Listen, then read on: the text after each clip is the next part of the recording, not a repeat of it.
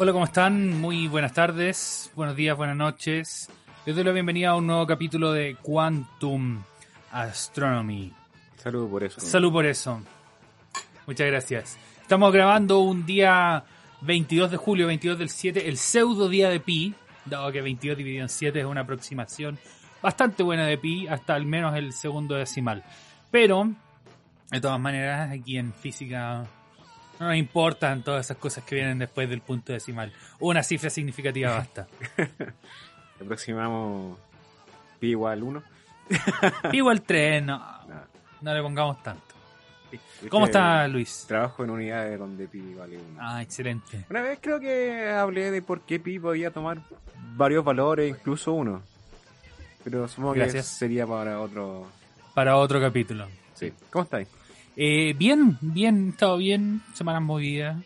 Eh, estoy muy triste de que la semana pasada, bueno, hace dos semanas te perdió el capitulazo que, que grabamos. Ah, sí, está... Sí, Luis está en modo final de semestre, no de el suyo, sino que el de sus estudiantes, así que estaba muy ocupado rayando pruebas, llenándolas de color rojo. Corrigiendo en binario. 0-1. Cero, Notas más altas no habían. no daba para más. Sí. Sí. Damos, damos gracias a Fulgor, ¿cierto? Por hacer esto posible. Sabemos que las cosas han estado difíciles. Eh, a un Fulgor le dicen el dólar, ¿sabíais? Porque En cualquier momento se dispara. Ah. Así que hay que, hay que agradecer sí, hay que cuidarlo. que sí. podemos tener capítulos cada cierto tiempo, ¿cierto? Aquí esta weá en cualquier momento se verdad, acaba. sí. Este, no sé si ese chiste fue aprobado por Don Fulgor. Está- está- ah, ya, ya. Eso. Salud. Ya. Sí, está, está dentro de un espacio de confianza. Sí, sí. No, recuerden, la salud mental en, hasta este momento todavía es un privilegio que en Chile, pero Claro, si ustedes Conversen, ven que algún amigo se demora harto en iniciar un programa, le da las perillas, probando a su niño, alargándolo, para no quedarse solo, dar luego, sí, preocúpense. sí, eso, háblele, hágale un cariñito. Exacto. Oye Luis, eh, esta semana vemos cómo nos estamos salvando acá en el hemisferio sur y en el hemisferio norte se están recagando de calor, rompiendo récord de temperatura, 39 grados en Inglaterra. Sí, 40, Ay, no. están pasando los 40 cagados la risa. Sí, exacto. Así que se viene un buen verano el próximo diciembre Sí, acá en, si, en Chile. si usted pasó frío, recuerde que este va a ser el invierno menos frío que... eh, perdón, el más frío... Exacto, el invierno queda. más frío de los que quedan. Sí. Al menos hasta el- las proyecciones que estaba viendo hasta el 2050 o algo así se van a mantener estos patrones del clima. Claro, hasta que alguien mande una bomba nuclear y se haga un invierno nuclear. Si quieren saber más de invierno nuclear, vayan a escuchar nuestro capítulo de Chernobyl. Sí. Ahí hablamos de eso. Sí, Algo así como solsticio de invierno nuclear. Sí, algo así que lo grabamos. Sí, primera temporada, capítulo, no sé, de los Oh, primeros 10 claro, capítulos. Oh, no, terrible. Prometimos nunca más mirar hacia atrás. Pero con esos capítulos llegamos a mucha gente, a mucha gente que eh, hasta el momento todavía nos escucha y esperamos no defraudarles. Ujú. Luis, ¿tuviste How I Met Your Mother? Muchas veces. Yo lo estoy viendo ahora. Voy en la temporada 5, 6, no sé, algo así. ¿Primera vez? Primera vez. Barney Stinson acaba de conocer a su papá y el papá le dio un gran consejo de magia. El mejor asistente de un mago es... Eh, siempre hacerlo en un público un Exacto. público. Así que vayan y sirvas un trago, un alucinógeno, algo así, porque se viene un capítulo espantoso, horripilante que preparamos a la rápida, así que agradecemos que ustedes no lo juzguen mucho. Hicimos algo que aprendimos en la academia. El capítulo lo grabamos, estábamos citados a las 9. Obviamente ya son como, perdón, a las 19 horas, a las Sí. 7 de la tarde. Son como las 9. Yo dije ahí, chaleco, alargando el capítulo. Eh, a las 3 y media de la tarde le mando un WhatsApp a Simón. Simón, ¿te leíste el paper? No, no. un paper que yo propuse, por cierto. Pero como era un paper de física teórica, dije, ya, lo obvio se lo va a leer. No, Así hay que aprender a jugar en equipo, en realidad. No puedo Sí. esperar que todas las, la- las otras personas hagan toda la pega. No, pero sí lo leí. Sí, leímos un poco. Y por lo mismo escogimos esta canción eh, para iniciar el capítulo de Communication Breakdown, porque vamos a hablar de.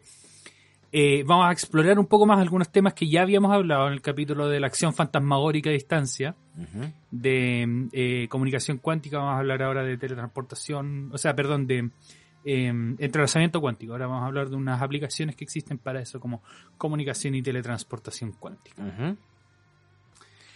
Entonces, ¿qué es la cuántica?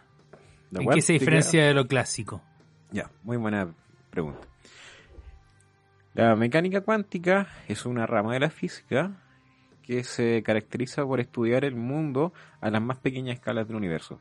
Ahí las reglas son distintas a la que nuestra intuición nos dicta del día a día, porque los cuerpos son tratados como ondas, mientras que en nuestra vida real son tratados como partículas, generalmente objetos puntuales, donde a ese punto se le puede asociar sin ningún problema una coordenada en el espacio y en el tiempo, pero una onda es complicado asignar una posición extremadamente definida. Claro, una onda no está localizada. Puede estar confinada, como los- el caso de una onda que sea dentro de la cuerda de una guitarra. Eh, incluso podría argumentarse que eso no es una onda en sí, sino que eso es un cuerpo que, se- que tiene un movimiento ondulatorio, pero no está ubicada en el espacio, solamente está confinada. Claro. Entonces pasa en mecánica cuántica que hay unas reglas que difieren un poco de la- lo que nosotros vemos en nuestro mundo cotidiano. Como dije, una cosa es que tú no puedes eh, fijar una posición extremadamente determinada. Si es que lo llegas a hacer, se paga un precio. Y ese precio es indeterminar el momentum, en palabras más simples, la velocidad. Vamos a hacer un ejercicio ahora. Luis, ¿dónde estoy yo con respecto a ti? En mi corazón. Ah, Enfrente mío. Exactamente. Aproximadamente como un metro de distancia. exacto. Y Luis, ¿cómo sabes que yo estoy más o menos a un metro de distancia de ti? Eh, porque estimo la distancia de la mesa Ya, entre pero nosotros. porque me ves. Porque te ¿verdad? veo, ya. ¿Y por qué me ves? A, a ver, no sé si yo te, yo te puedo ver bien. Ya, ok. Pero ves aquí una figura. Veo una silueta. Ya, veo una silueta. Ya. Perfecto. Entonces Luis me ve porque hay fotones, acá muchos fotones dando vuelta. Los fotones Eh, son las partículas asociadas a la luz. Exacto, partículas de luz que salen de eh, procesos, en este caso son todos procesos no térmicos porque son no son ampolletas incandescentes, sino que son halógenas. Eh, y que esos fotones rebotan en la superficie de mi hermosa piel y viajan a Luis. Y Luis, como sabe más o menos cuál es el tamaño de la mesa, porque la ha tocado, ha estado acá, ha hecho show encima Eh, de esta mesa. He hecho comparaciones de distancia en esta mesa. Exacto.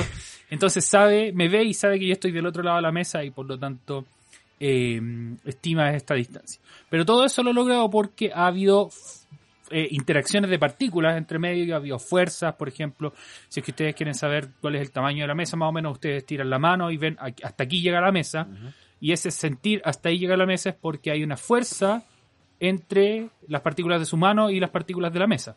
Eso es lo que al final sentimos. Luis me ve porque están estas partículas, fotones que viajan de mi piel hasta los ojos de Luis. Pero esas fuerzas que están mediadas por partículas, en el caso de yo sentir la mesa es fuerza electromagnética, en el caso de que Luis me ve también es fuerza electromagnética, están mediadas por partículas, por fotones. Que a mí no me hacen nada o no me hacen mucho porque yo soy una persona bastante grande y un fotón no me va a hacer ni una agua. Pero cuando vamos a lo muy chico, ¿qué pasa con la interacción entre fotones y partículas? Se vuelve más importante. Exacto. Porque es como si ahora eh, llegara un fotón del porte de Luis y... y- Claro, las energías me- se vuelven com- Exacto. comparables. Por lo tanto, cuando ustedes observan algo en el mundo cuántico, y observarlo es por medio de intercambio de partículas, el intercambio de partículas va a hacer que lo que ustedes estén observando se vea perturbado. Eso es por una parte. Eso, eh, si tú observas el, el sistema cuántico, lo vas a perturbar. Pero el principio de certeza también tiene otra naturaleza. ¿Ok? Esto es un poco más matemático, es un poco más matemático, pero en, el, en la media nos enseña funciones trigonométricas. Y una de esas es el seno y el coseno.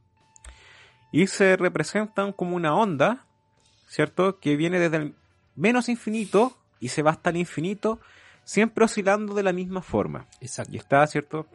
Omnipresente en todo el, el espectro, todo, en todo el espacio. Entonces, a esa onda, yo te pregunto, ¿dónde está la partícula si la represento a través de esa función?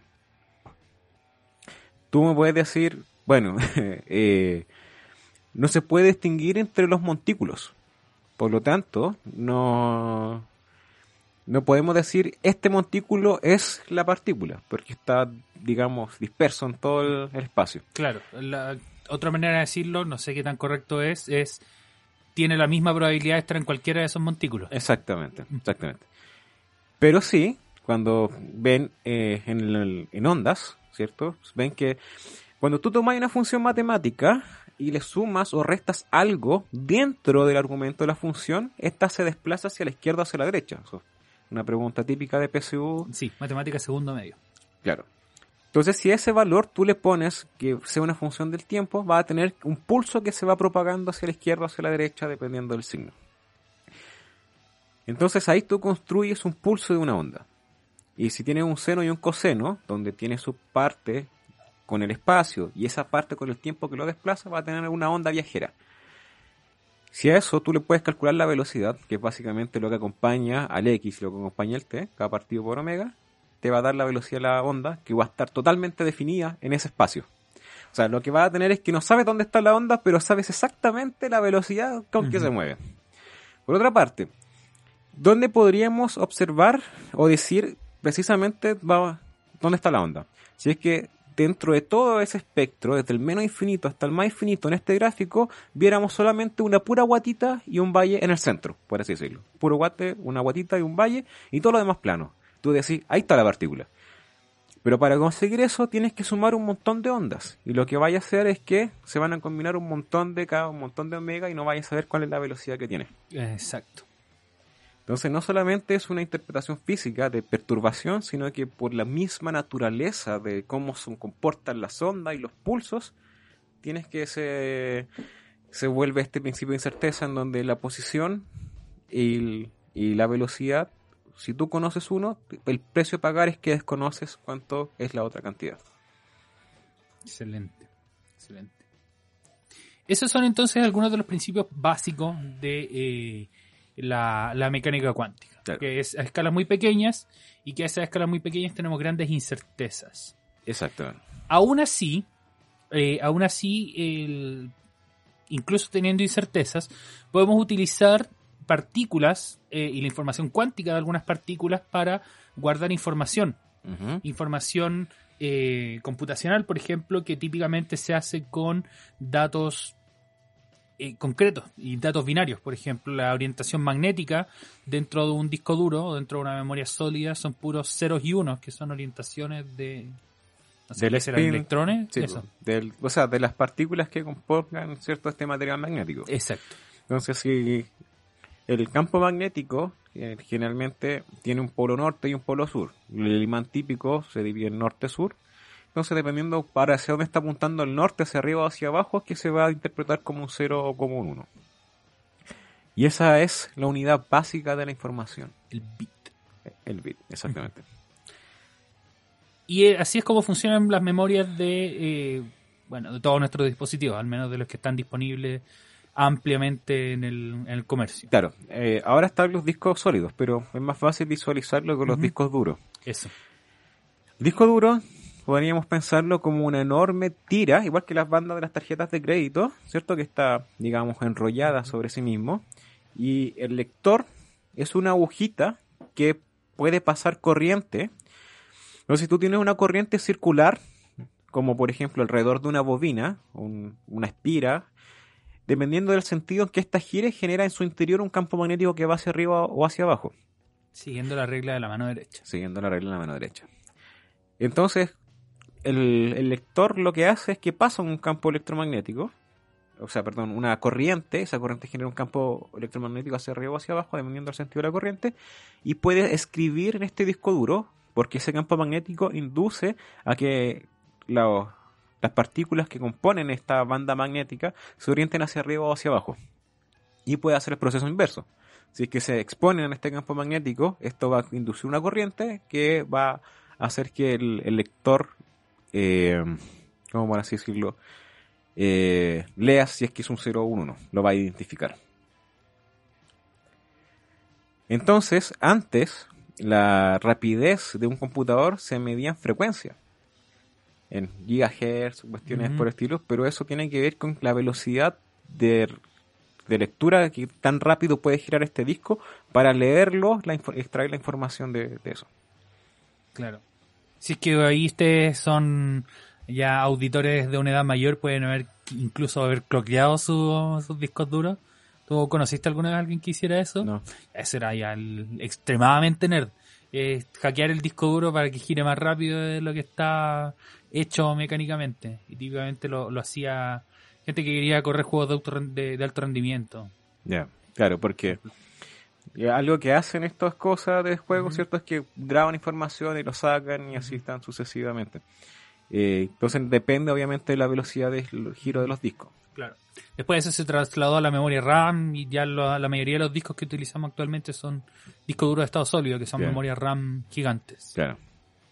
Y que por lo mismo son mucho más rápidos porque no dependen del giro del disco y la lectura. claro.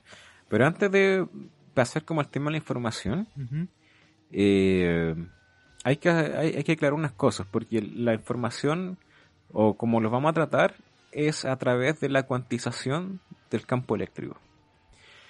Entonces, me pasa, yo tengo como sentimientos encontrados con, con la gente que, que habla del modelo atómico. Porque aquí voy a entrar a, voy a abrir un, unos sentimientos que tenía No, está bien, vamos a pelear terrible, Brigia. Sí. Pasa que primero te muestran el modelo atómico como este modelo planetario. ¿Cierto? Donde tienes el neutrón y los electrones dando vuelta como si fueran los planetas en el sistema solar. Lo cual es una buena aproximación para entenderlo.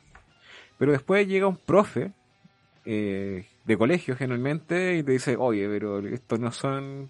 Es una nube electrónica, nube de probabilidad. Y te, te, te entregan una guía donde tienen el, pro- el núcleo como las pelotas igual que antes, pero... el- Claro. Entonces, por algún motivo el núcleo está súper bien definido, pero la nube nube electrónica no. electrónica no. ¿Qué será? ¿La masa de los Eh, nucleones? Claro.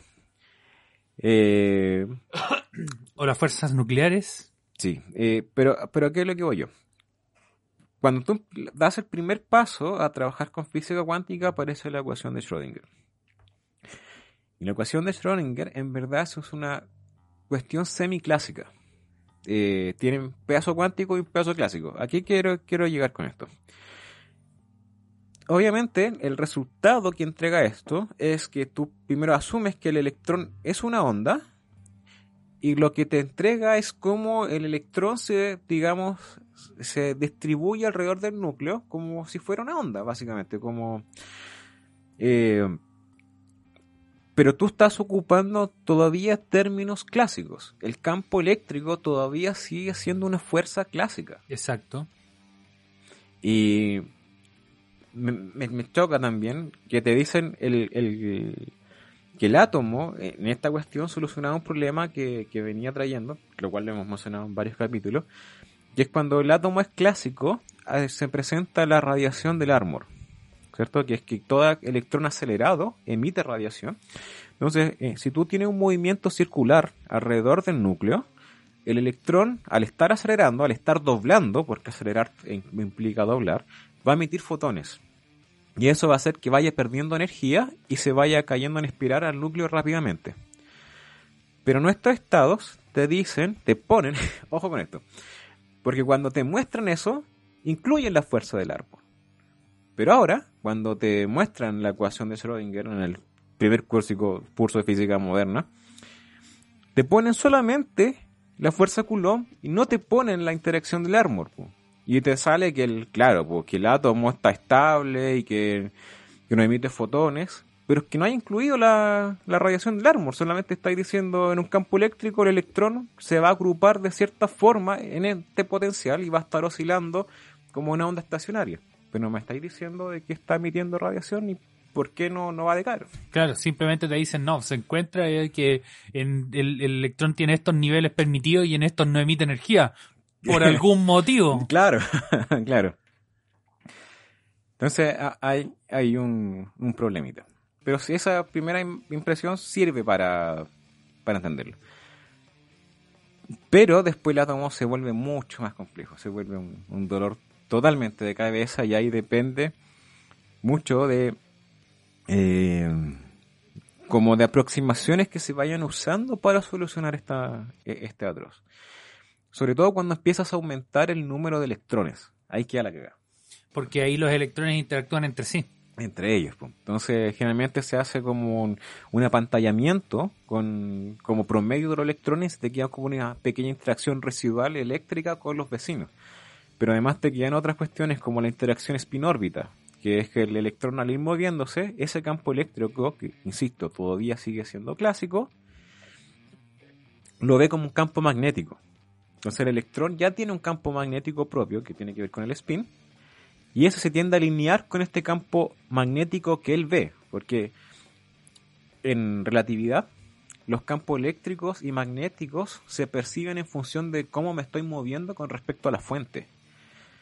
Entonces, este campo eléctrico, el electrón va a ver un campo magnético. Claro, ¿se acuerdan en el capítulo de High Speed Physics cuando decimos el, el Dr. File mata a Salfate y queremos queremos resolverlo, algo así, y al movernos vemos que el espacio se iba colapsando hacia un lado, ese colapso del espacio hace que lo que vemos en un principio como campo eléctrico se vaya moviendo, moviendo, moviendo y se convierta en un campo, magnético. Exactamente. Entonces el campo magnético del electrón se, acopla con este campo mm, magnético que ve de la órbita entera, ¿cierto? Y aparece el, acoplamiento spin-órbita y empiezan a aparecer así como términos cada vez más y más complejos. Pero el campo eléctrico sigue siendo clásico y el campo magnético sigue siendo clásico. ¿A qué nos referimos con que sigue siendo clásico? Que cuando nosotros nos vamos a la a referirnos a cuántico, es que todo en verdad lo que tú puedes cuantizar es que es un múltiplo entero de alguna unidad mínima. Exacto. Y en lo clásico es que tiene, tú tienes valores continuos. O sea, entre dos valores cualquiera de campo eléctrico tú podrías encontrar un valor entre medio y hacerlo una infinita cantidad de veces. Exactamente. Sin embargo, el campo eléctrico, eh, si tú tomas cualquier curso de electromagnetismo, incluso el que enseño yo, las ecuaciones de Maxwell, que son las que rigen el electromagnetismo, y eh, hemos hecho un capítulo de, ecuaciones de Maxwell, te dicen de que eh, se propagan perturbaciones por el campo electromagnético, que nosotros es lo que primero se identificó como, como la luz, la onda electromagnética, pero eso se comporta como un oscilador armónico clásico. ¿Te acordáis más o menos lo que es un oscilador armónico clásico, Simón? Mm, no me acuerdo de qué es lo que lo hace clásico. Bueno, es que. La ecuación de un resorte. Sí, básicamente. ¿Qué es lo que nos está diciendo? Que a medida que más me alejo del. Del punto de equilibrio. Del punto de equilibrio, ¿cierto? Con más fuerza me va a traer nuevamente como al, al punto cero.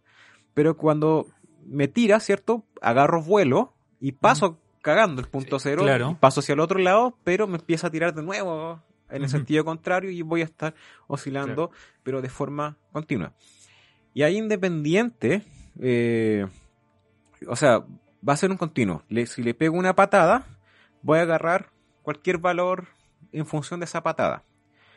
Pero aparece algo que es el oscilador armónico cuántico, que te dice de que los valores de energía que puede tomar no digamos, no son cualquiera, sino que se vuelve también una escalera. No, no puede ser cualquier cosa. Entonces eso mismo va a pasar con el campo eléctrico. El campo eléctrico no va a oscilar como un oscilador armónico clásico, sino que va a oscilar como un oscilador armónico cuántico. ¿Cómo lo podemos ver? Esto es una interpretación que yo le tengo. ya, ya, pero para Así como existe la interpretación de Copenhague y otra, esta es la, interpretación de Fulgor. Claro, claro. De Quantum Astronomy. pero esto yo lo, hablé cuando vimos el teorema de Nether. La, la cuantización más fácil del átomo son los niveles de energía. Que te dice en qué órbita está el átomo. Entonces está, le poní n igual 1, está ahí la primera órbita, le poní n igual 2, está ahí la segunda, la tercera y cuarta. Y esa cuantización tiene que ver con que es, el, el electrón está oscilando como una onda estacionaria, ¿cierto? Que quiere decir que en sus extremos son eh, estos puntitos que no se están moviendo, que son los antinodos, si no me recuerdo los nodos. Los nodos. Los nodos. Los antinodos son los que tienen la máxima amplitud. Exacto. Si tú imaginas una cuerda de guitarra oscilando, tomas como los extremos y lo unes en un círculo, es lo mismo que lo que está haciendo el electrón. Pero, en este caso, el oscilador armónico es una oscilación que se genera en una dimensión, pero lo que yo les comenté se hace en dos dimensiones. Pero aquí está la clave. Existe algo que son los números imaginarios. Mira. Recuerdo, recuerdo. Ya. ¿Te acordáis lo No, que no, son? obvio que me Sí. acuerdo de los números imaginarios. Ya. Los números imaginarios, así como existe la unidad aritmética real, que es el 1, y que todos los números los podemos contar, por ejemplo, 100 son 100 unos, o un medio en medio uno. Existe una, una unidad imaginaria, que es un número que no existe, al parecer sí existe, porque aparece en muchos lados de la naturaleza, que es la raíz cuadrada de menos 1. Ujú. No es un número real porque no hay ningún número que multiplicado por sí mismo dé un número negativo, excepto los números imaginarios. Claro. Se definen como que si multiplico esta unidad imaginaria, que se simboliza con la letra I latina, I. por sí mismo me da 1. Menos uno. No, pues, y, ah, menos 1, sí, perdón. Entonces, si tú graficas que eh, eh, un número complejo, siempre tiene una componente real más una componente imaginaria. Eso quiere decir que tú puedes organizar este número en un plano de dos dimensiones, donde el eje horizontal es el eje real y el eje vertical es el eje imaginario. Y un oscilador armónico lo que está haciendo es una flecha que está oscilando de forma circular, pero entre el plano real y el plano imaginario. Entonces tú lo que estás cuantizando es una especie de movimiento circular de la misma forma que el átomo, el electrón gira alrededor del núcleo. Acá en, la- en el oscilador armónico, en el resorte, tienes una flecha imaginaria que está haciendo lo mismo. Y ahí está haciendo esta, esta onda estacionaria donde el nodo de- del, del inicio de la cuerda toca el- el- el final. Y por eso puede tomar ciertos escalones, básicamente. ¿Cachaste? Sí, sí, sí, que estaba acordándome, porque en el- me acuerdo que en un, en un libro de Hawking creo que estaba una visualización muy parecida a eso. Él explicaba en cuerda de violín, pero, uh, la, la, un violín. una Uy, señor. uy. Aquí lo pegamos con cerveza y, y papas y sopaipilla. Exacto. Eh, sí. Entonces, el campo eléctrico, al oscilar como un, un oscilador armónico, tiene que cumplir las reglas del oscilador armónico cuántico y que tiene, digamos, esta naturaleza que les dije, que, que le acabo de mencionar, porque cuando tú resuelves esto, eh, te queda cierto. eh, a ver, la, la ecuación es masa por aceleración es igual a menos la constante del resorte por la posición donde se encuentra. Sí. Cuando haces la solución del E elevado a I omega t, ¿cierto? Te sale que el- la, la unidad imaginaria de gratis. Si es que lo, lo tratas de solucionar con un exponencial real, esto estoy hablando ya de alguien que está en mecánica clásica, Sí, va a diverger.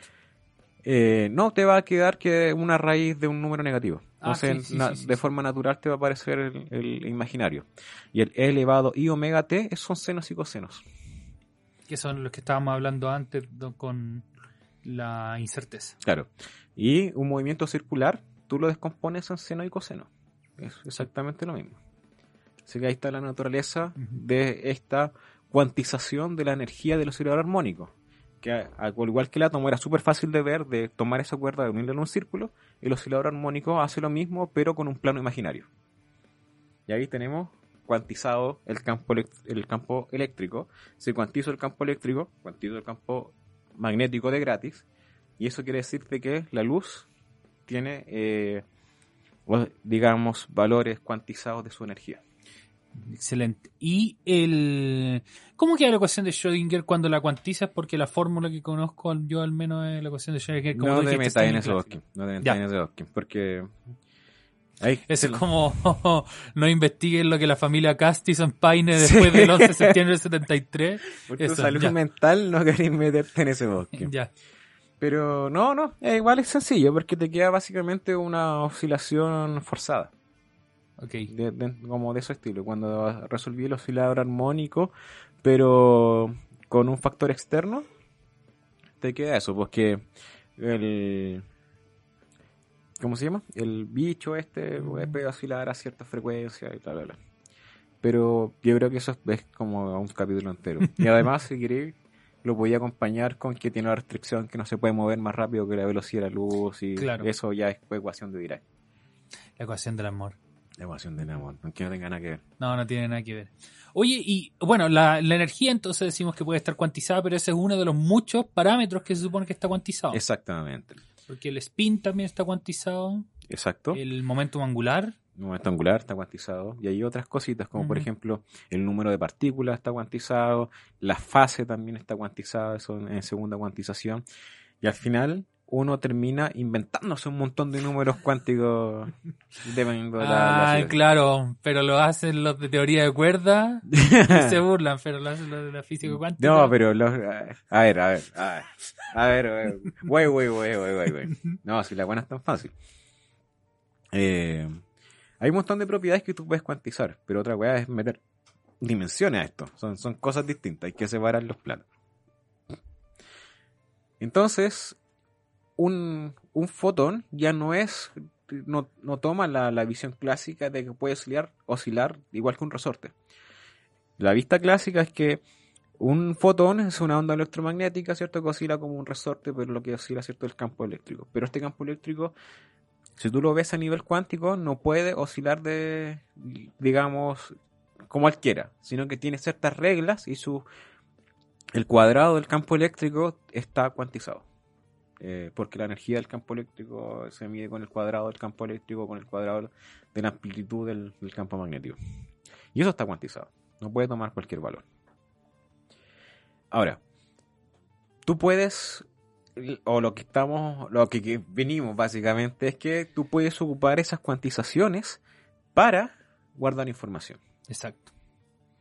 Y eso, parte de eso, es lo que se hace en eh, la computación cuántica, Claro. donde ya no tenemos bits, sino que tenemos qubits, o bits cuánticos, en los que se guarda información utilizando una superposición de estados. Exacto.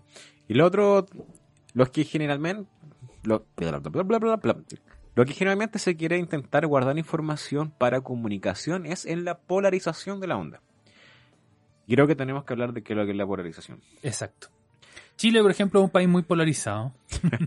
Pero no, eso no tiene, tiene. Tiene un poco que ver en realidad. Cuando hablamos de polarización, hablamos de polos. Por lo general, hablamos de. En, en física, aunque muchos no tengamos idea qué es, hablamos de un dipolo, que existen cantidades, por ejemplo, como el campo magnético, en que tiene dos polos, un positivo y un negativo. La Tierra tiene un polo norte y un polo sur. Entonces, la polarización en ese sentido, en el sentido de, de sociedades o de opiniones, involucra que hay gente muy metida en un lado o en otro lado. Pero en el caso de la luz, eh, que estoy pensando en un ya. chiste. Ya, ya, tíralo. No, no, no, tú estás ahí pensando en un No, chiste. no, no, ah, no, no, no, ya, no. ya. Adelante. A ver. La onda electromagnética es un bicho, una onda transversal. ¿Qué quiere decir? Si se está propagando en un eje, el campo eléctrico va a oscilar de forma perpendicular al eje en donde se va a estar propagando. Entonces, si se propaga en el eje horizontal, el campo eléctrico puede hacer que su guatita suba hacia el eje Y o hacia el eje Z, pero no hacia el eje X, porque es la dirección donde se está propagando. Entonces, la polarización hace referencia en qué eje esta cuestión se va a estar levantando o, ¿cierto?, oscilando. Hay distintos tipos de polarización que puede tener el- la onda electromagnética. Una de esas es la polarización lineal. La polarización lineal quiere decir de que tú le puedes ajustar cualquier eje y va a estar oscilando exclusivamente en ese eje. Por ejemplo, en el eje Y se va a levantar y después va a ir al eje- a la parte negativa del eje Y, se va a mantener ahí. O lo mismo en el eje Z, o algo que esté entre medio, lo cual podéis rotar el eje y, y ajustarlo justo ahí. Y Pero luego- va a mantener esa orientación. Siempre, siempre. Eso es lo que se llama polarización lineal. Lo otro es que pueda tener polarización circular. Entonces, esta oscilación, a medida que da un pasito, se va a ir girando igual que un reloj, por así decirlo. Puede te- eh, tener sentido horario o antihorario, da lo mismo, pero va a ser, si tú verías el campo eléctrico, sería como de frente, o sea, si la onda electromagnética viene hacia ti, o sea, tú estás en el eje de propagación y tú ves la perturbación de forma perpendicular, verías como un reloj Claro, dando una vueltas, espiral. Una espiral. Y una onda no polarizada quiere decir que estos patrones no se pueden distinguir, sino que se vuelve una oscilación caótica. Generalmente una onda no polarizada eh, se puede tomar como el acoplamiento de dos o más ondas electromagnéticas que vienen juntitas y que nos podría distinguir dónde está para arriba, para abajo, que se siga algún patrón en particular. Por ejemplo, la luz del sol está no polarizada. Exactamente. porque una majamama de muchas ondas de fotones que fueron procesados un montón de veces y salieron del sol. Pero la luz que eh, ha sufrido scattering en el cielo, por ejemplo, que se refleja en una superficie, esa sí cumple con alguna polarización. Sí, sí. También la que pasa a través del medio interestelar. También eh, sufren polarizaciones con el con la lo que se llama el, el scattering de Thomson que es cuando pega con algún electrón generalmente la polarización que deberíamos ver de ese estado es la que se llama la polarización perpendicular Eh, al plano de visión imaginen un electrón que está a la chucha entonces ustedes hacen un plano con el electrón ¿ya? y del fotón que viene eh, a chocar con ese electrón y ustedes. Eso genera un plano. Sí, porque son dos vectores, entonces... eh, Tienen el plano, ya. Eh, el, la componente perpendicular, digamos que se desvió hacia nosotros, es la que domina, porque la otra viene con un factor que implica el ángulo de choque. Y va con el coseno al cuadrado. Entonces eso hace que disminuya mucho y termine dominando la componente perpendicular. Que no se ve afectada por la colisión. eh, exactamente. Entonces, eh, veríamos el- ondas polarizadas en este, en este caso. Excelente. Eh, entonces, ¿qué, qué pasa? Los fotones se pueden aparear de forma cuánticamente.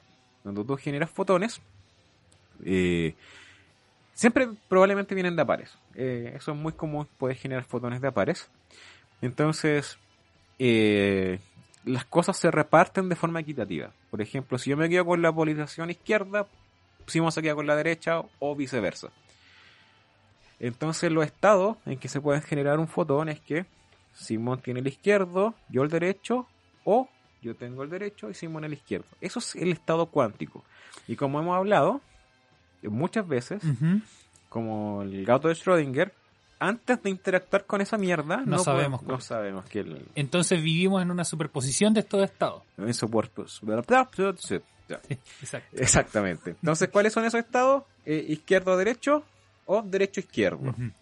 ¿Qué pasa? Cuando tú interactúas con alguno de estos fotones, haces que, eh, bueno, a ver, estos fotones están apareados cuánticamente, tú los separas, Sí. pero el estado del sistema sigues cumpliendo que es la suma del izquierdo-derecho más derecho-izquierdo. Estos estados se llaman estados de Bell. Los mencionamos cuando estábamos hablando de entrelazamiento cuántico en nuestro capítulo anterior.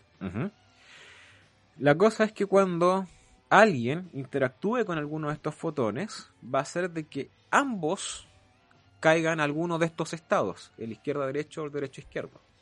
Y ahí, apenas, eh, por ejemplo, uno ve que el- yo tengo el izquierdo y si el otro fotón está al otro lado del universo, inmediatamente va a decaer al, al estado derecho. O viceversa. viceversa. viceversa Claro. independiente de la distancia. Y no solamente se puede hacer con el empaquetar información en, el, en la polarización, sino que se puede en el spin y un montón de otras propiedades cuánticas. Y se puede hacer todas al mismo tiempo, por ejemplo. Tú podrías maximizar en sí. principio la entrega de información. sí. Pero el problema, o bueno, planteémonos al tiro, el problema es cómo tú puedes tomar eso sin eh, perder la coherencia del Estado. Porque ahí el Estado está en estado coherente que quiere decir de que yo afecto una parte, inmediatamente afecto al otro. Ujú. Pero puede que se desacoplen, se desenganchen, Exacto. pierdan la...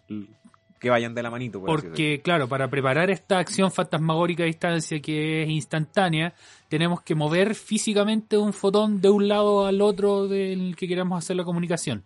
Y eso significa que la preparación para esta comunicación está limitada en un principio por la velocidad de la luz. Porque el fotón no puede ir más rápido que la luz y te lo tienes que llevar físicamente Claro. a otro lado para que exista esta comunicación. ¿Y con qué problemas se puede encontrar en el camino? O sea, porque esto estamos pensándolo para comunicación interestelar. Exacto. La idea es, agarro, tratar de generar un sistema cuántico de cosa que me lo lleve a otro lugar muy Ujú. lejos y después de que llegue puedo empezar a poder comunicarnos. po. Ujú. Pero puedo enviar un fotón sin que pierda, digamos, su, su coherencia, deje este estado ligado para que después nos sirva como teléfono mensajero. Y ahí está la cuestión. Exacto. De eso es lo que vamos a hablar entonces en el siguiente bloque de este capítulo, dado que tuvimos esta introducción extremadamente extensa, pero en donde aprendimos un montón de mecánica cuántica, teoría clásica y teoría cuántica de campos muy por encima, y repasamos lo que habíamos hablado de entrelazamiento cuántico. Vamos entonces ahora al corte de Don Fulgor, nos vamos a ir con esta rolita de Capra que se llama Paper Tongues, lenguas de papel. Disfrútenlo.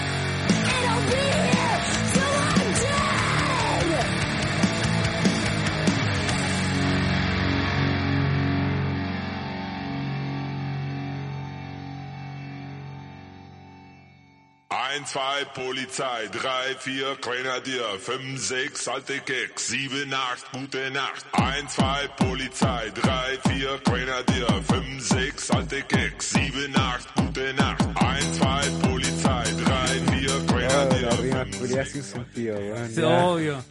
El espíritu del tecno de los 90. Esta wea así son como puros weones vestidos como yoyos. Así bailando en la blondie. ¿Tú has ido a la Blondie? Eh, sí. Yo he ido dos veces, pero por concierto Sí, nomás. sí, Sí. yo también. A Neurosis y a Infected Mushroom. Sí, sí. Pero de todas formas, la música que tocan no, no es problema mío. De hecho, me agrada Ah. mucho más que una disco normal. Hay un TikTok muy bueno que dicen así como volviendo a Chile y escuchando como el, el- los, los top de música y aparece Marcianeque como, como un weón así como atragantado con los mocos.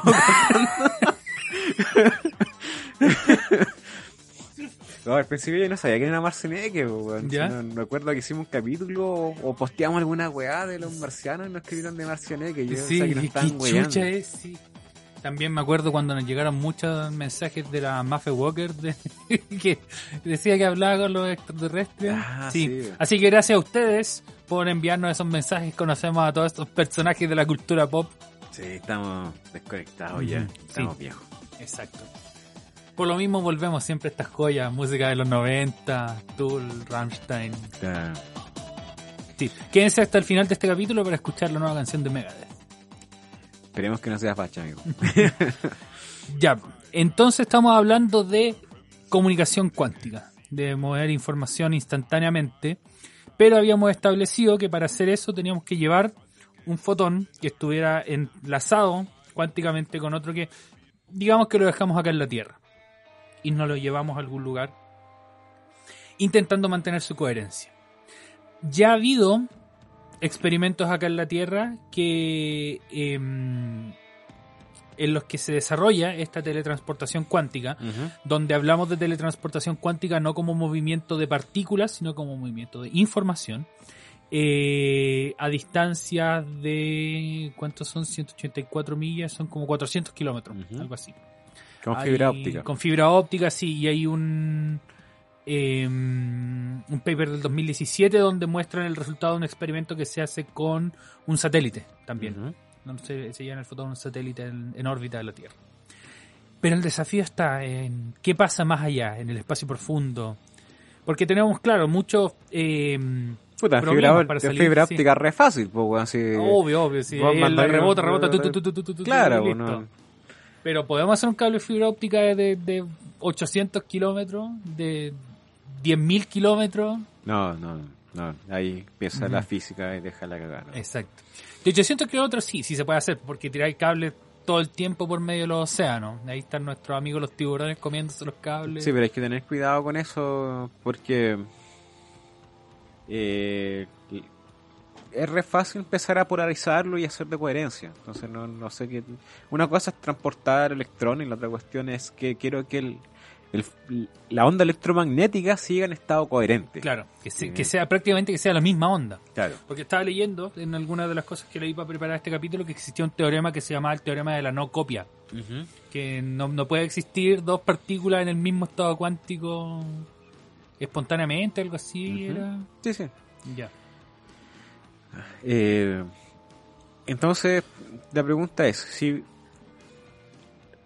A ver, hay muchas cuestiones cuánticas que se pueden aparear y generar estos estados cuánticos de mm, superposición, ¿cierto? Y hacer este eh, efecto fantasmagórico a distancia. Pueden ser electrones, pueden ser un montón de partículas. Pero enviar un electrón no es lo mismo que enviar un fotón. Claro. El fotón va a llegar lo más rápido posible. La cosa es, ¿qué cuestiones se encontrarían en el camino que podrían afectar que ese fotón llegue ef- efectivamente al otro lado para poder comunicarnos con, digamos, con esta civilización extraterrestre? Y eso eh, al final va a ser muy parecido a cuando nos preguntamos a qué impide que podamos resolver, que podamos desarrollar una buena observación astronómica desde acá, desde la Tierra. Eh, porque muchas de las eh, de los limitantes van a ser lo mismo. Queremos que el fotón no interactúe con ninguna partícula, por ejemplo, y eso es el equivalente a queremos que no haya algún enrojecimiento, alguna nube de polvo en el camino del objeto que estamos mirando. Pero hay muchos otros detalles. Por ejemplo, no queremos que haya campos magnéticos, no queremos que haya eh, otra radiación, que, y no queremos que haya eh, campos gravitatorios también. Porque todo eso puede afectar este fotón y por lo tanto la información que lleva. Entonces lo primero es que se encuentre con alguna partícula en el medio interestelar. Entonces, como habíamos dicho, ahí se considera lo que se llama scattering de Thomson. que Es cuando interactúa con generalmente electrones o partículas chiquititas cargadas eléctricamente. Sin embargo, eh, el medio interestelar es, tiene muy pocas partículas por centímetro o metro cúbico. Es el, el estándar que se asume para la galaxia es una partícula por centímetro cúbico. Súper poco. Muy poco. ¿Cuánto pesa un electrón? No sé. Pero es como 21 órdenes de magnitud menos denso que la atmósfera. Claro, una valla estúpida. Sí. Como ya no... En la atmósfera un metro cúbico pesa un kilo. Entonces ahora ustedes van a necesitar 21, 10 a las 21 veces ese volumen para tener un kilo de material. Claro, exactamente. Entonces, el... por el scattering de Thomson, eh, obviamente no, no habría ningún problema por esa Exacto. parte. ¿Qué más? Tenemos acción de otro tipo de partículas, por ejemplo, partículas, átomos neutros, por ejemplo, que pueden capturar un fotón y que pueden que pueden capturarlo, perdón, por medio de fotoionización, o sea que el, el, el átomo y el electrón estén a punto de salir del átomo y el fotón que mandemos sea le dé la energía suficiente para que el electrón se libere o para eh, que se absorba y suba a un nivel de energía un poco mayor.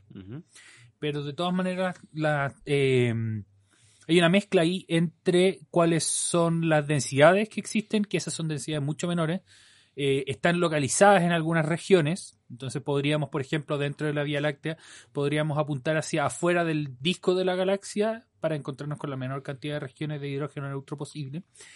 O la otra alternativa, que es a donde llevan estos papers que estamos comentando, es a utilizar ciertas regiones del espectro electromagnético que se van a ver menos afectadas. Y se van a los extremos del espectro electromagnético, que son los radios microondas por un lado y rayos X por el otro lado. Como hemos hablado muchas veces, típicamente el- los fotones afectan a las cosas que son más o menos de su tamaño. Entonces, yéndonos a esos dos extremos, nos evitamos el, el- la, la oportunidad de, de interactuar con estas partículas. Claro. Eh, a lo que no llegué, y no sé si es que solo lo alcanzaste a ver tú, es cómo interactúan con los campos magnéticos. Eh, es que lo que hace el campo magnético es acoplarte la, la polarización, como que los- te empieza a ordenar. Entonces, si tú estás ahí eh, pensando en polarización, eh, como el método para hacer el entrelazamiento cuántico, te lo puede destruir. Pero los campos magnéticos, digamos, que están en la galaxia también son súper tenues. Entonces, Exacto, no- estamos hablando de micro Gauss, creo que Sí, son mencionaba. una Sí. cuestión súper despreciable. Lo que tenés que- Nuevamente, perdón, pensando en términos promedio. Promedio, claro. Por eso te iba a decir. Este tipo de cosas, eh, por e- el rayo X sobre todo, tenéis que pensar de que mientras no se encuentre con alguna atmósfera, con alguna nebulosa, no va a tener. Si el problema es cuando se encuentra, por ejemplo, con la atmósfera terrestre, es cuando ya empieza a ser muy absorbido. Pero durante el de, la- de viajar por el medio interestelar, eh, no tendría mayores complicaciones. El otro problema, bueno, eh, hablemos de números en esta parte. Todas estas interacciones de Thomson, con campos magnéticos, bla, bla, bla, bla, hacen de que el camino libre medio, promedio, sea del orden del tamaño del universo observable. El camino libre medio es el- la distancia típica que va a recorrer una partícula antes de ser perturbada. Exactamente. Entonces, si tú mandas varios frentes de onda, eh, de fotones, va a aumentar mucho tu probabilidad de que no sea interceptado y pueda llegar a una fuente, ¿cierto?, donde lo, lo, puedan procesar. Pero en el caso de la Tierra tendríamos que poner esa fuente en el, en el espacio, porque al entrar en la atmósfera, el rayo X, que es el que mencionan que uno de los mejores candidatos, estaría hueviado. De hecho, por lo mismo no tenemos eh, observatorios de rayos X aquí en la superficie de la Tierra. Claro, están, están Están en el espacio, el Chandra El y Newton. Sí, exactamente. A todo esto. ¿Te acordáis que eh, en una de las sesiones que hicimos Quantum Live yo mencioné, no sé si están grabados de hecho, pero les conté que había- yo estaba participando con cuatro por- propuestas del Hubble. Sí, Ya, pues nos no, aceptaron una de 28 órbitas, weón. buena, 28 órbitas de escaleta, cada Sí. órbita del Hubble son... No me acuerdo, como entre 4 y 6 horas, algo Sí, así. sí. Vamos a revisar inmediatamente. Así que estamos todos contentos y ahora tengo que hacer un, un par de, de firmar documentos porque nos llegó del Hubble a la, a la UC eh, un documento que hay que tienes que verificar que de verdad yo soy perteneciente a la institución y cuestiones por el estilo. Pero le llegó a Franz, Franz Bauer, profe Qué de la también está ahí. Y hay otro alumno que también consiguió, eh, digamos, tiempo de observación en el Hubble. Una hora y media es una órbita del Hubble. Ya. Así que con eso tarea para la casa, calcular a qué altura está el Hubble. utilizando la tercera ley de Kepler. Y subiendo órbita circular. Hay una, una buena noticia, porque me acuerdo que se ve en vivo, eh, que hablamos al respecto y yo dejé que vieran mis propuestas. La la- les mostré Sí, sí, me acuerdo que te quedaste hablando con alguien. que dejé que la gente se acercara y viera como una propuesta de telescopio y todo el asunto. Ya. eh, lo siguiente era que cómo interactúan con campos gravitacionales. Claro, y eso puede ser también de repente un problema porque eh, si es que queremos comunicarnos con alguna civilización, muy probablemente esa civilización viva en un planeta que está orbitando una estrella. Eh, y el- entonces el campo gravitacional de esa estrella podrá afectar o no, o es una campo- preocupación menor. por el mismo campo gravitacional del planeta. Piensen campo- que el- para que funcione el GPS eh, hay que hacer correcciones de relatividad general por el tema de la precisión, porque a medida que ustedes se acercan al, al planeta, ¿cierto? Mientras más cerca están de la superficie, el tiempo corre cada vez eh, más lento, si no me equivoco. Estoy ya Eh, a menor grave, a mayor gravedad es más rápido. más rápido, Sí, ¿no? más rápido para ti. Por eso en Interstellar eran una hora en el planeta eran tanto tiempo afuera. Aunque en realidad No, lo po, Interstellar no, era el cambio entre el, la gravedad y la rapidez. Ya, Porque a una persona que se acerca a un agujero negro el tiempo se le detiene. Entonces, Ah, ya, pero para ti corre más lento. Sí, sí, perdón, estaba pensando de la perspectiva de afuera. No, no. Desde afuera va a ver que va más rápido. Sí, sí, sí. Sí. Entonces, por eso el gradiente va desde más rápido, más lento y la flecha del tiempo apunta hacia abajo que hace la gravedad. Pero claro, la cosa es que se distorsiona el, el tiempo y también el espacio. Entonces eso perfectamente puede afectar la, la polarización de la onda, que estamos diciendo hacia dónde está oscilando el, el campo eléctrico. Y no solamente eso, cuando tienes un planeta o algo que está rotando, el, el espacio-tiempo también empieza a rotar con el objeto. Y eso hace que también tú empiezas a rotar eh, con, con estas cosas. Eso es frame drag. Claro, Ya. claro. Entonces todas esas cuestiones podrían llegar a interferir en la polarización. Pero por lo mismo se propone rayos X porque todos estos efectos dependen de qué tan grande sea tu tamaño o qué tan grandes sean tus escalas de tiempo. Entonces, eh, ¿qué quiere decir esto? Es como la, la- la longitud, la, la expansión de longitud térmica. Vamos por, por la misma onda. Mientras más grande sea la vara, si aumenta la temperatura, más grande va a ser la deformación. Exacto. Pero una onda de rayo X tiene una frecuencia muy corta, que quiere decir que los lapsos de tiempo son extremadamente pequeños en los pasos. Por lo tanto, Menos, Menos la va a afectar. menos la va a afectar. Lo mismo va a pasar con su longitud de onda, que es la parte del espacio, que también son longitud de ondas cortas. Todo efecto relativista, que toma un tamaño, un, un intervalo de tiempo, lo expande o lo contrae, es proporcional al tamaño original. Entonces, mientras más chiquitito sea, menos lo va, lo, lo va a apoyar. Si es una onda de radio, lo va a tender a afectar mucho más porque las ondas de radio tienden a ser mucho más grandes. Por eso ellos proponen que el- el- las ondas de tipo rayo X serían los más propor, digamos, eh, las más ideales para evitarse este, este tipo de problemas. Claro. Y eso significa no solamente son las que deberíamos apuntar a usar, sino que también de repente son las que deberíamos apuntar a observar. Claro. Si es que quisiéramos, eh, si es que pensáramos en quizá hay una civilización extraterrestre allá afuera que quiera comunicarse por entrelazamiento cuántico y que ya pensó todo esto y se dio cuenta, ah, ok, entonces los fotones de rayos X son los ideales para esto. Claro. Hay algo aquí en lo que me quiero detener que yo mencioné esto del el, campo gravitatorio del Sol, el campo gravitatorio del planeta. Porque ciertamente el Sol es muy grande, tiene casi toda la masa del sistema solar, pero a la distancia a la que está la Tierra, el campo gravitatorio de la Tierra es mucho más fuerte que el campo gravitatorio equivalente del Sol. Por algo tenemos los pies en la Tierra y no nos movemos en, en, órbita junto con la Tierra alrededor del Sol. Por algo la Luna orbita la Tierra y no orbita al Sol.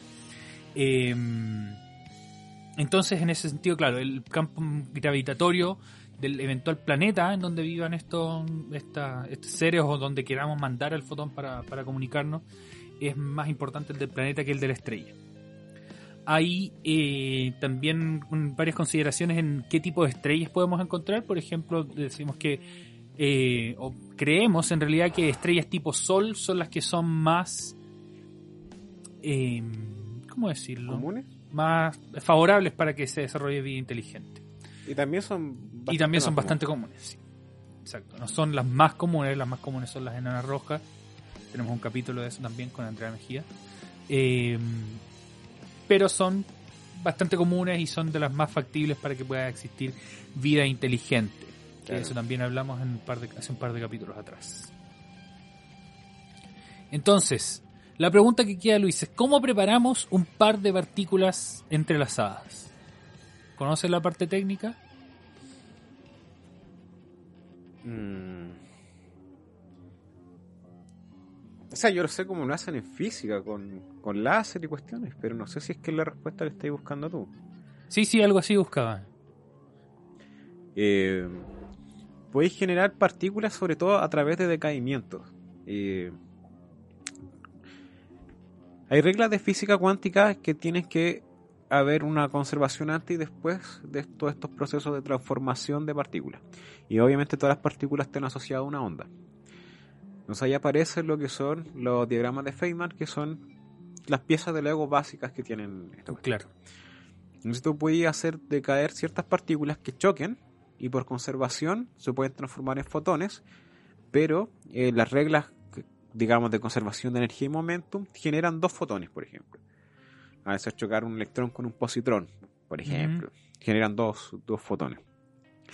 Y como te decía, las propiedades de esas cuestiones están entrelazadas de la manito. O sea, si alguien sale con eh, polarización izquierda, el otro tiene que salir con derecha. Si alguien tiene spin up, el otro tiene que hacer spin down y todo ese tipo de cuestiones. También pasa con los electrones, etcétera.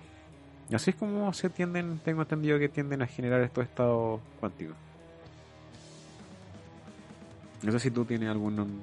No, no, no, no, no tenía, no tenía idea, tenía la duda nada más. Porque yo vi, nuevamente buscando un poco más de esta información, cómo podía generarse eh, espontáneamente eh, material que tuviera, que fuera em, verificable, que tuviera información cuántica. Y había un, encontré un paper de un grupo de físicos de China donde comparaban un fotón que llegó del Sol con otro generado aquí en el laboratorio, entonces se supone que era la, primera prueba de que el luz de fuentes termales eh, tenía información cuántica independiente. O sea, luz del sol para evitar de la mayor manera posible la interacción entre ese fotón y el otro que había sido generado acá en el laboratorio.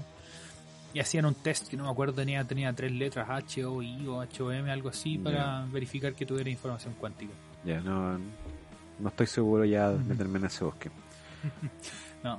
Ven, No. ven, les dije que se tomaron una cosita antes, porque este, este capítulo iba a terminar mal. Sí, no, la información cuántica es todo un ramo y yo no tomé ese ramo. No- no me meto en esa parte mucho. Hay un... Sé que también lo hacen con polarizadores. La aparean cuestiones con polarizadores. pero Ya. Ay, qué bien. El, hay una mm, parte de información cuántica que me llamó mucho la atención, que era un protocolo de encriptación que utilizaba justamente el, el, el concepto de eh, principio de incerteza y la parte de observar y hacer una mm, eh, hacer una observación y cómo eso modificaba un sistema que utilizaba encriptación cuántica. Y eso te permitía saber que un mensaje estaba encriptado porque si alguien estaba metiéndose, iba a hacer una observación y te iba a cambiar la encriptación. Entonces Claro. te, te avisaba si es que alguien se metía e intentaba sapear tu mensaje. Exactamente. Sí, es muy bacán esa, esa, esa área del conocimiento. Si ustedes conocen a alguien que hable o que, que sepa de esto, pídale que por favor revise este capítulo, que nos critique y que venga aquí. y- Ah, yo tengo, lo conozco gente. Ah, ya, excelente. Entonces podemos hacer eventualmente un capítulo de eso. Si en física hay gente que se dedica a eso en la UC. Ozar, que es el profe que está bien metido con eso. Creo que Birger también está un poco con la parte experimental. Y no sé si Sasha, pero. Ozar, que es la parte teórica que está. Excelente. En, una de esas, en una de esas podríamos tenerlo acá o sacarle algún algún videíto o algo así para... Sí, no, no, sí, conozco estudiantes de él. Así que tendría que ir a física. A... Que tengo llaves. sí, eh, bueno, ahí vamos a arreglarle un capítulo de, de, de óptica cuántica y cuestiones. Vamos a volver los próximos capítulos a hablar de algo más local y más inmediato. Les voy a leer el artículo 135 de la propuesta de nueva constitución, que dice, 1. El Estado debe impulsar medidas para conservar la atmósfera y el cielo nocturno según las necesidades territoriales. Y 2. Es deber del Estado contribuir y cooperar internacionalmente en la investigación del espacio con fines pacíficos y científicos. Artículo 135 de la propuesta de nueva constitución política de Chile. Oye, estaba medio despegado de, de, digamos, seguir la constitución. Ahora me iba a poner las pilas. Pero había visto unas noticias donde había dicho que había gente que estaba repartiendo eh, estos libritos pero adulterados. Sí, muchas veces, muchas veces pasa. No, este es real, este es real, este es real. ¿Y saben cómo pueden darse cuenta? Aquí una invitación a quienes nos siguen en YouTube. La fuente que tiene el documento es una fuente creada únicamente para esto. Ya. La tipografía, exacto. Gracias, don Fulcor. Eh, tiene alguna, algunos decorados interesantes, por ejemplo, la forma de la G, o que la, la P mayúscula o la E mayúscula, perdón, la P mayúscula, la E, por ejemplo, son abiertas. Eh, eso hace, eh, es un indicador de que este es el documento oficial. Y también lo puedes descargar de la página oficial, que lo, sería lo más seguro. chileconvención.cl o lee la constitución. Eh, yo aquí acepto mi sesgo, soy eh, vivo en Santiago, entonces yo sé que por ejemplo en las pantallas del metro de Santiago también está saliendo. Hay muchos lugares donde eh, la están entregando. No voy a mm, profundizar mucho en eso, pero si ustedes van a la cuenta de Instagram de la ministra vocera de gobierno, la compañera Camila Amaranta Vallejo, Camila Antonia Amaranta Vallejo, eh, uno de sus últimos posts indica dónde retirar la propuesta de la nueva constitución por región. Entonces, por ejemplo, para quienes nos siguen que están en la región de Coquimbo, es en Brasil 330 en La Serena. Aquí en Santiago es en la Oficina de Atención Ciudadana Vía Vicencio 337A en Santiago. O en Tucapel Jiménez 98, también en la Comuna de Santiago. Para esa región inexistente, la región del Maule es en el edificio de Correos de Chile en Talca. Y en el extremo austral, por ejemplo, en Magallanes, es en Gobernador Carlos Boris 901, piso 9, en Punta Arenas. Ujú. Y mm, me llama la atención de lo que he podido ver de, de estos debates y cuestiones, de que la derecha dice como, hoy el texto está mal escrito, toda la cuestión, pero son los que más están saboteando el que no quieras que revisa el texto.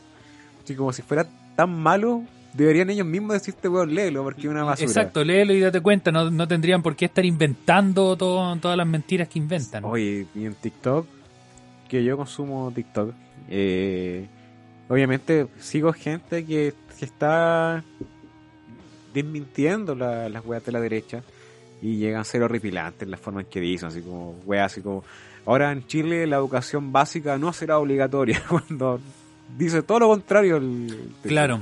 Que ahora van a tener que pasarle, si tienen una pieza desocupada en su casa, van a tener que Sí. pasársela a una pareja de haitianos. Claro. No, weón, terrible. No. La propuesta de nueva constitución, en mi opinión, es un ejemplo de una constitución para el futuro eh, que presenta muchos avances a nivel gubernamental, presenta un Estado empresario, no solo a nivel central, sino que también a nivel de la región y de la comuna autónoma, y eh, presenta muchos avances en materia de derechos con responsabilidad fiscal. Así que es un gran, gran avance en tema de derechos y desarrollo del país. Y también es chistoso ver los, los debates, como te comentaba, porque era como, ya, la derecha diciendo, vamos a hablar por la mayoría de las dudas que tiene la gente, las inquietudes. Entonces, si tú tienes un fondo de 50.000 hectáreas en, en, en Temuco, ¿te lo van a expropiar o no las leyes indígenas? Como- y que todo es comunes, totalmente. Así que ahora hay que empezar a ver porque la campaña del rechazo partió desde que se instauró la convención. Ya han estado, digamos, tratando de boicotear esto con mentiras. Y saben que hay una cierta población que no va a leer la cuestión y se va a quedar Exacto. con lo primero. Entonces ellos están jugando a eso. Y por lo mismo acusan de intervencionismo electoral al gobierno cuando el gobierno lo que hace es llamar a votar habiendo Informadamente. leyendo, sí, pues, habiendo leyendo, informándose. El, el- lo que el, el, asidero que tienen ahí es decir, oye, pero mira, todos estos fueron rostros de la prueba.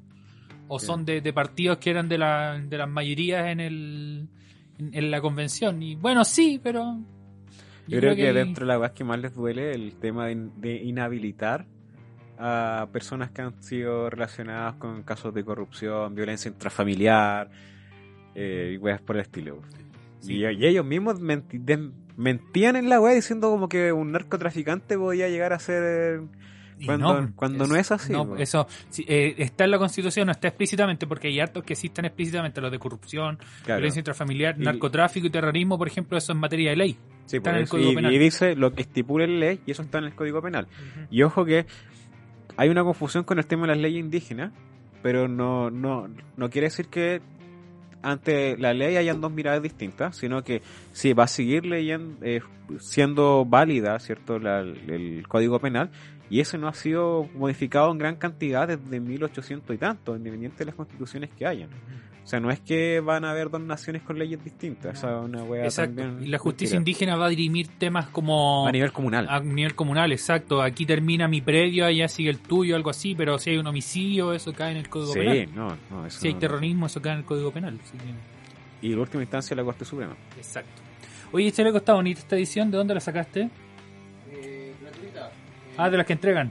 Gratuita Ya. en las Mes. ¿Tú compartiste? Sí, eso. programas. Ah, excelente. Miren, sí, los compartí yo en mi cuenta personal. Esta, esta, edición está bonita porque tiene aquí adentro el, el detalle con los, con los. La mía ya está firmada por varios constituyentes y Igual interesante este proceso de la, la constitución, porque creo que es la primera vez que tanta gente ha estado interesada en la constitución de, de este país. po.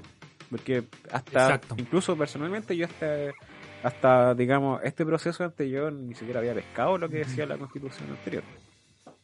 Pero hubo en los 90 una candidatura a la presidencia que una de sus promesas de campaña o propuestas de campaña era un cambio a la constitución. Esa persona era la mismísima Gladys Marín. Me imaginaba. Así que eso por Luis. Sí, Todo bueno el capítulo al final. todo bueno. Ver, que me gustaría decir una cosa, eso sí. ¿Sí? Yo, yo he hecho clases en muchas universidades. De universidades muy cuicas y universidades normales, para, para, para, para decirlo. Y me he encontrado de de los comentarios de los alumnos, porque yo hago ejercicio en varios cursos de órdenes de magnitud. para Entonces dentro de eso a veces hablo de economía y le hago entender de que no se puede generar modelos reales de económicos, de negocios, cuando no estás considerando entre tus variables el que los recursos son limitados. Entonces, paso uno.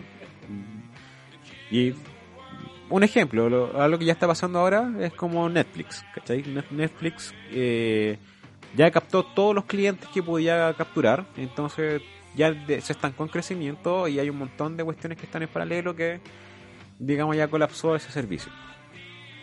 Y se va a estancar. Lo mismo va a pasar si es que tú extraes recursos, en algún momento se van a acabar. Y sobre todo les hacía calcular qué pasaba con el petróleo. Entonces el petróleo se va a acabar, digamos, de aquí 30 años y los coletazos vienen antes, totalmente. Entonces ellos van a, mis alumnos van a estar vivos, al igual que, espero que yo. Chaleco, no sé. eh, ¿Cuándo eso va a pasar? No, Chaleco ya pasó los 33, le da maldita. Así Sí. que sí. Eh, la cosa es que, claro, pues, eh, probablemente las políticas van a cambiar, eh, las ingenierías tienen que ser enfocadas de- desde otra perspectiva, no tan individualista, no tan al, al negocio propio o al negocio de mi empresa a la que yo trabajo, etcétera. Y cree que la economía va a cambiar, que recuerden que el, el valor del dinero, el que uno acepta que, que tiene, y en un momento las habilidades que, que estén desarrollando quizás van a quedar de lado, porque muchas habilidades van a depender tanto de la tecnología, pero esa tecnología quizás va a quedar tan inservible al no haber recursos que ¿qué va a hacer? Pues le va a tener que cambiar la vida. Y dentro de eso, para no ya seguir desbordándome, un alumno, así como dijo eh, que lo... ¿Qué pasa si imprimimos más petróleo? No, no, no, no, no. No, que yo le había hablado del tema de los fractales de las fronteras. Ya que, que es el capítulo que tuvimos con Felper. Eh, lo hice por el día de Pi, cuando les mostré a mis alumnos que Pi podía tomar muchos valores dependiendo de la métrica y cuestiones.